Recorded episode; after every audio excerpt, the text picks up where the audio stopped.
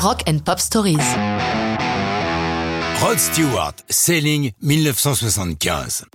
Sir Roderick David Stewart, c'est ainsi qu'il faut l'appeler, puisque ce fils d'Écossais a été anobli par la reine en 2016, n'a pas toujours été un citoyen modèle.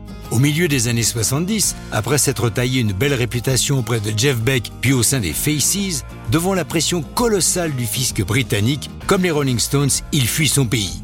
Si les pierres qui roulent s'arrêtent en France, lui s'exile de l'autre côté de l'Atlantique. Installé à Beverly Hills, le quartier ultra chic de Los Angeles, il entame une nouvelle carrière. Le titre de son premier album américain résume bien ce changement, Atlantic Crossing. Le virage n'est pas que géographique. Rod s'intéresse de très près à la soul. S'il ne manque pas d'écrire pour ce disque quelques chansons originales, il s'attaque aussi à des reprises. Parmi celles-ci, il exhume Sailing, une chanson inconnue, écrite et enregistrée par les Sutherland Brothers pour leur album Lifeboat.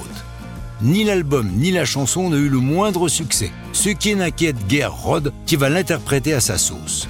Sous la houlette de Tom Dowd, l'un des producteurs les plus en vue du moment, il part pour l'Alabama pour enregistrer la chanson dans les fameux Muscle Shoals Studios dont je vous ai si souvent parlé.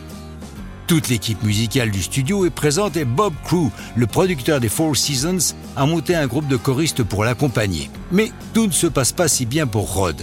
Il est anormalement nerveux lorsqu'il doit enregistrer Sailing. La raison Il l'a avoué en 2010 dans un magazine britannique. Lorsqu'il doit monter sur scène ou enregistrer ses voix pour un album, il a coutume de boire un bon verre de whisky. Mais en Alabama, on ne boit pas si facilement et tout alcool est formellement interdit dans l'enceinte du studio. Comme il l'a dit, c'est la seule chanson que j'ai enregistrée sans boire un verre. Encore maintenant, avant de monter sur scène, je me fais un rhum coca. Mais ce matin-là, Tommy Dowd m'a réveillé à 10h du matin en me disant Descends dans une demi-heure. On a mixé la musique et on a besoin de ta voix. Je lui ai dit Tu plaisantes Tu veux me faire chanter à 10h30 du matin sans boire un verre? J'en ai besoin pour calmer mes nerfs. J'étais coincé et terrifié à l'idée de chanter sans boire. Mais je l'ai fait et ça a été un des plus grands hits de ma carrière. Effectivement, dès sa sortie, Sailing est un tube colossal dans le monde entier, lui offrant son premier numéro 1 américain. Ce passionné de foot est enchanté de voir sa chanson jouée en prélude de nombreux matchs de foot, en particulier par son club favori, le Celtic Glasgow.